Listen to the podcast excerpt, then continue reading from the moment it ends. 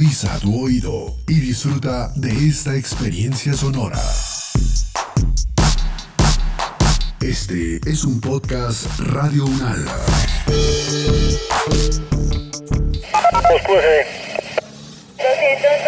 de la calle 44 al 2125 del apartamento 101. Calle 24 carrera 74 Modelia.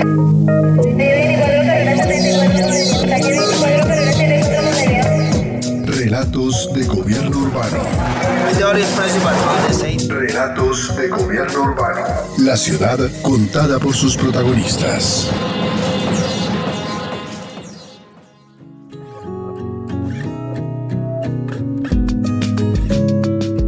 We take it for granted that some things Damos por sentado que algunas the cosas mejoran o se potencian con el paso del tiempo y los pasos que trae el paso del tiempo. Brings. Trees grow larger, Los árboles crecen más, los setos crecen más gruesos. Los edificios antiguos y finos que se utilizan originalmente como este edificio nunca, pero nunca fueron previstos y son cada vez más apreciados a medida que pasa el tiempo. Pero algunas otras cosas rara vez se mejoran o se mejoran con el funcionamiento del tiempo. Ahora estoy pensando en las ciudades estadounidenses y los barrios suburbanos. En general, tienen antecedentes muy arriesgados de lidiar bien con el tiempo y el cambio.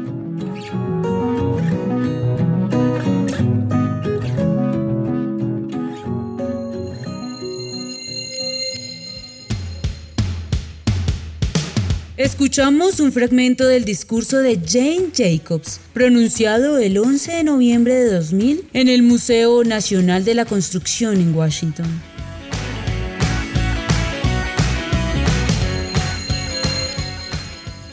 Jacobs fue una divulgadora científica, teórica del urbanismo y activista sociopolítica. Nació en Pensilvania el 4 de mayo de 1916 y falleció en Toronto el 25 de abril de 2006. Algunos expertos la califican como una de las grandes pensadoras de las ciudades del siglo pasado. Carlos Hernández, decano de la Facultad de Ciencias del Hábitat de la Universidad de La Salle, explica quién fue Jane Jacobs.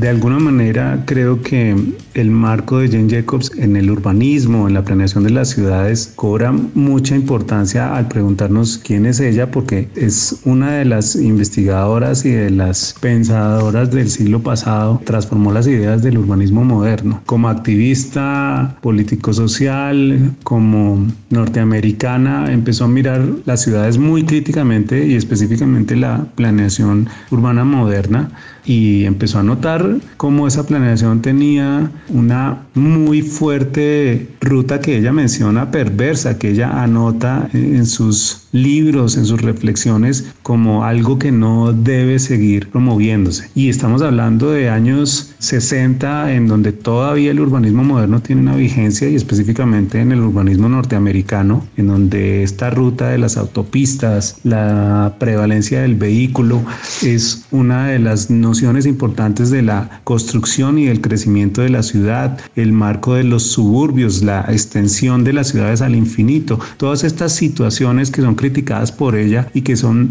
reflexionadas en una permanente situación de volver a pensar la ciudad. Ahí en ese marco es donde Jane Jacobs en términos de la pregunta de quién fue, pues cobra una, una vigencia muy importante porque se vuelve una activista en contra de todo ese discurso.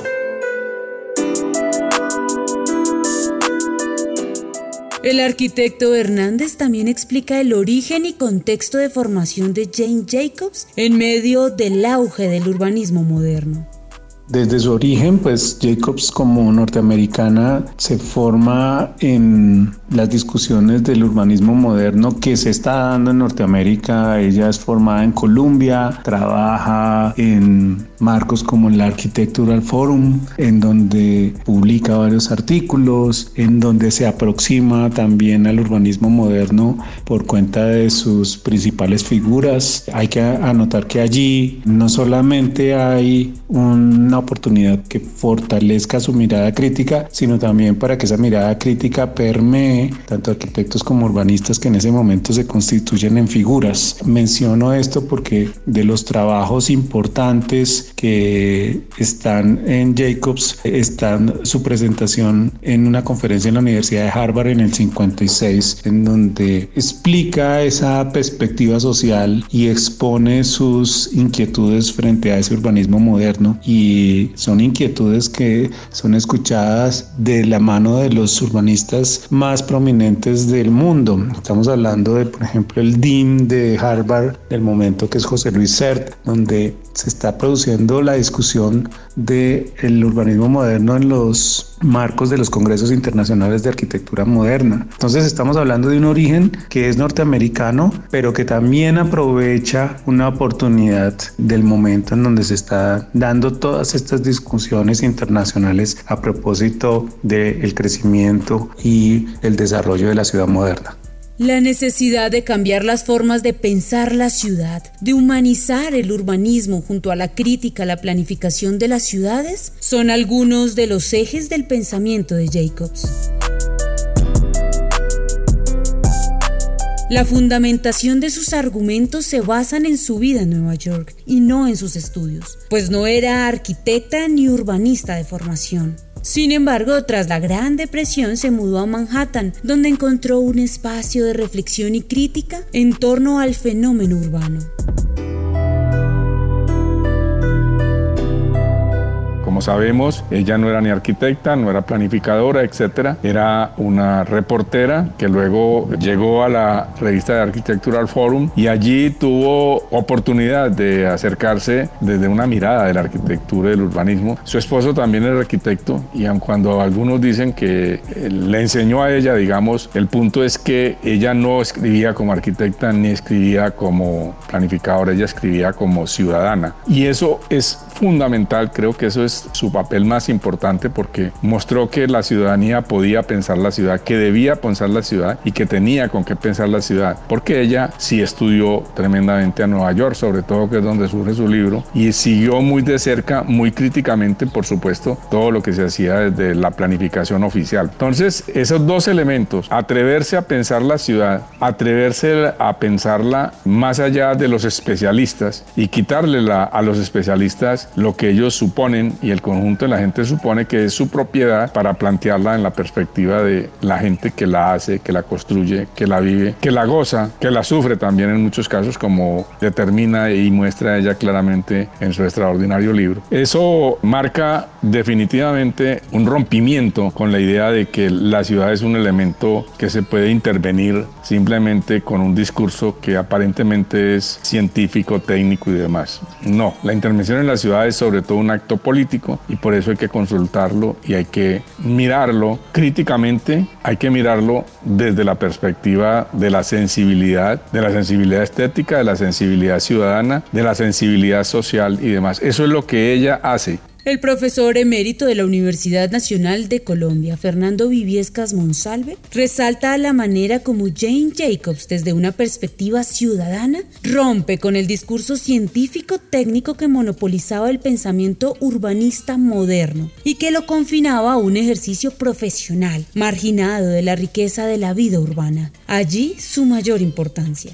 Lo más importante de todo es que planteó dos cosas. Una, que el acercamiento a la ciudad, antes que la intervención directa del capital, de la industria, de, de la misma planeación urbana, etcétera, era un objeto de estudio que había que analizar, que había que interpretar, que tenía que ser considerada en las condiciones en las cuales tanto se producía como se mantenía y sobre todo cómo incidía en la construcción de una forma de vida que tenía que ser interpretada antes que destruida como estaba haciendo el capitalismo que ya era salvaje en ese momento de la intervención de una planeación urbana funcionalista centrada fundamentalmente en el aprovechamiento de la plusvalía urbana y demás, y obviamente de la concentración de las riquezas en, en las ciudades. Lo que hace James Jacobs es un llamado enorme. Recordemos que ella está enfrentada nada más ni nada menos que a Robert Moser, una persona que jugó un papel fundamental en las ciudades norteamericanas, en Nueva York sobre todo, y que tenía prácticamente todo el poder. Estuvo durante 30 años casi dirigiendo la extensión de la obra de las grandes ciudades norteamericanas, especialmente pues de lo que llaman la, la Gran Manzana. Y ese es el otro elemento importante, la perspectiva ciudadana.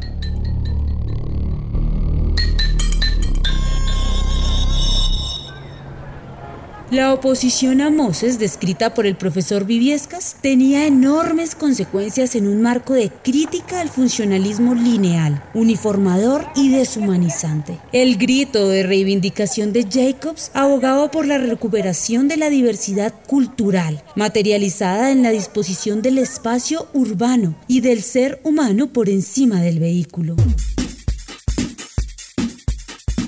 Detenernos un momento en pensar en Jane Jacobs y su importancia para la ciudad es de gran actualidad. Jane Jacobs fue una mujer que no solamente se dedicó a pensar la economía o a pensar temas de sociología, sino que trabajó con la ciudad y abordó la ciudad en un momento muy importante en los años 50, cuando Nueva York especialmente Manhattan, estaba siendo intervenido por Moses, estaba siendo intervenido de tal manera que estaba acabando con los barrios tradicionales, estaban en un momento de implementar las teorías del urbanismo moderno, donde se le da una gran primacía al vehículo, a la zonificación. Pues ella se enfrenta con este urbanismo, plantea su teoría sobre la ciudad y defiende la importancia de que la ciudad tiene que ser diversa, de que la ciudad tiene que tener espacio público para los habitantes, de que la escala de barrio hay que respetarla, que allá hay niños, hay jóvenes, hay adultos, hay ancianos y esa diversidad tiene que verse en los diseños de la ciudad, que la ciudad no es una ciudad para los automóviles únicamente, que las peatones, las personas tienen que tener sus espacios en la ciudad, que ellos tienen que tener respeto especial. Por todo esto, Jane Jacobs tiene una gran validez, especialmente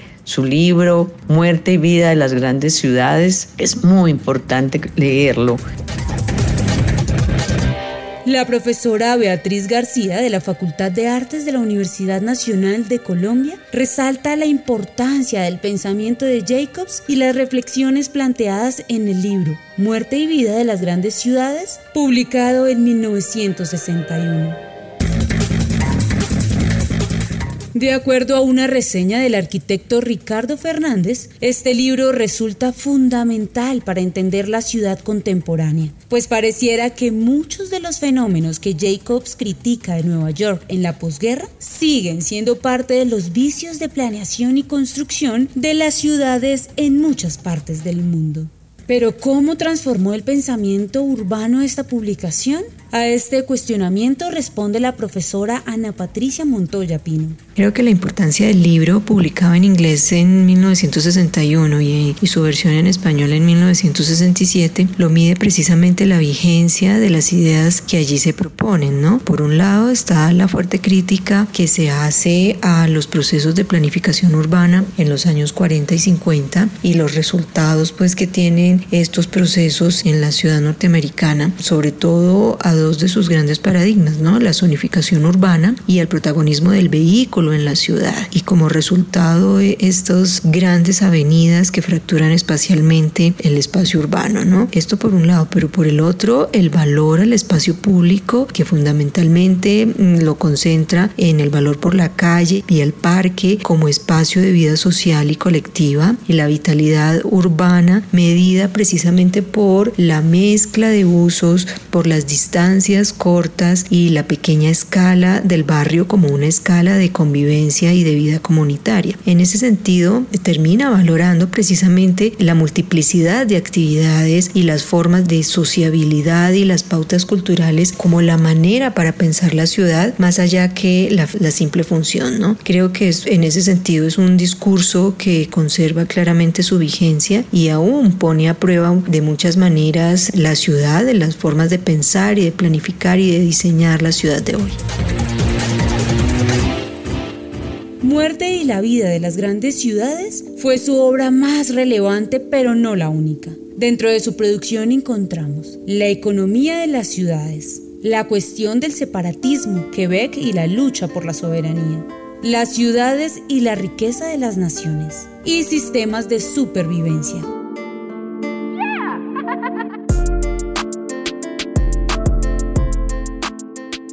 Parte de estos libros son escritos en Canadá años después, cuando la autora contaba ya con reconocimiento internacional y avanzaba en su proceso de maduración intelectual. Así lo indica el profesor Viviescas. Después eh, se va de los Estados Unidos, se va al Canadá. Allá obviamente ya es un personaje, escribe varios libros y demás y siempre estará siendo consultada porque además de su texto que es bellísimo, pues tiene estas características y con ello inaugura un campo que, por ejemplo, ahora adquiere toda su vigencia, no necesariamente con las fórmulas que ella plantea para seguir interviniendo en unas ciudades que ahora son completamente distintas a aquellas que ella le tocó vivir. Ahora son estas metrópolis que queramos sí o no tenemos que interpretar de una manera distinta y nueva, que por supuesto no va a ser la ciudad antigua, no va a ser la ciudad inicial, no será la ciudad que teníamos. En este sentido, de alguna manera, su reflexión puede ser rememorada en una perspectiva también crítica del texto de ella, como puede plantear uno, por ejemplo, de la historia de la ciudad de Aldo Rossi también. Es decir, esta ciudad es fenómeno distinto, un fenómeno completamente nuevo, un fenómeno supremamente complejo, que exige un pensamiento, de una investigación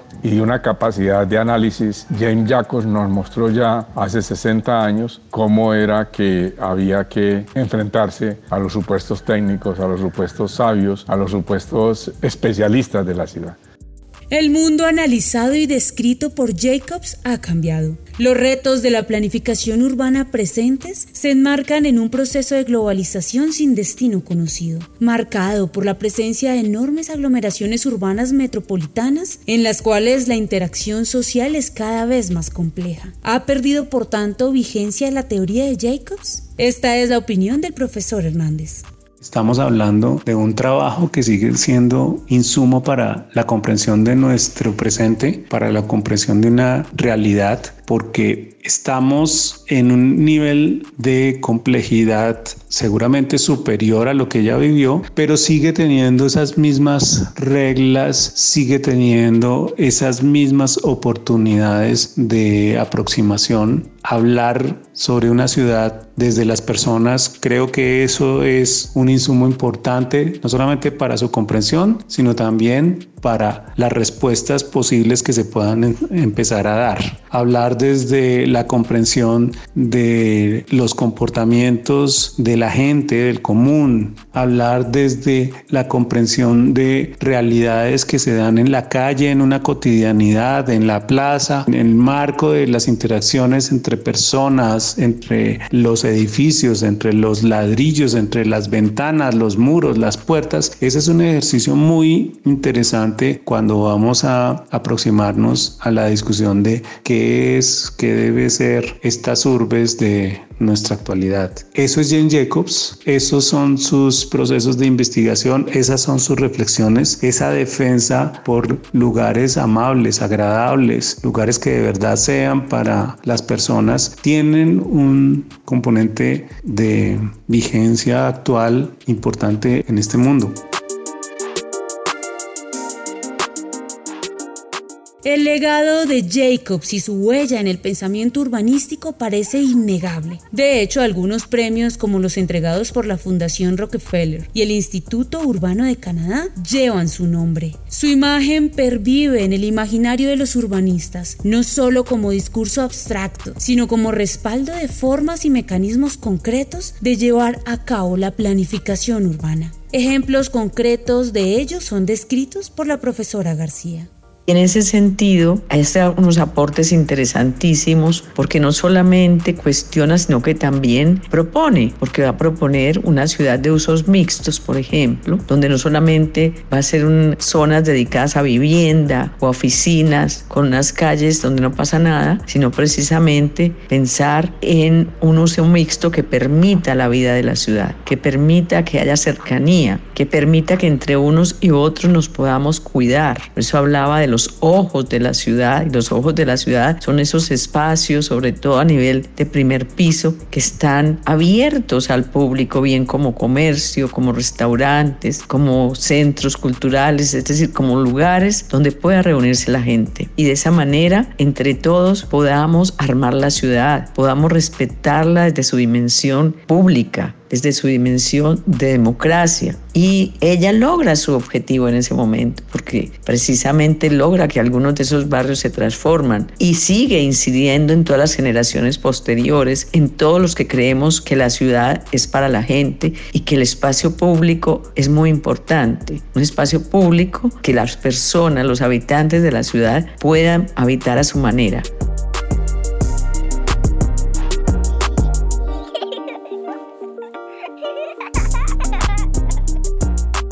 El sistema de producción espacial en la ciudad contemporánea tiende a reproducir un tipo espacial de urbanismo, un modelo que con facilidad y con frecuencia genera paisajes homogéneos, estandarizados y deshumanizados. La planificación urbana puede contribuir a la planificación de ese esquema o abrir espacios a la diversidad, al dinamismo y a la vitalidad urbana, a la recuperación de la vida urbana colectiva.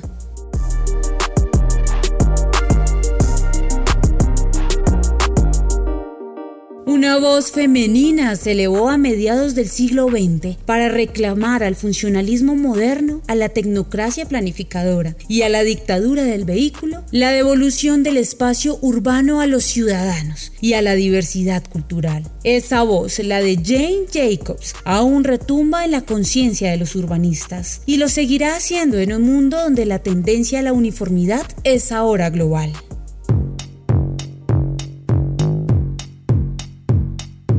Este podcast contó con la dirección de Diego Peña, profesor de la Universidad Nacional de Colombia, la producción periodística de Claudia Sánchez y Milton Medina, la locución de Paola Medellín y la producción sonora de Edgar Huasca.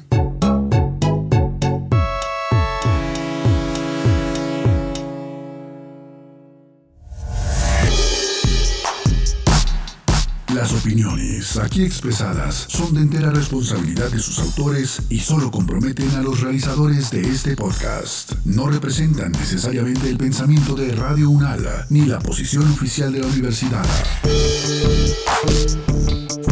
Este y otros podcasts en nuestro sitio web podcast.unradio.unal.edu.co.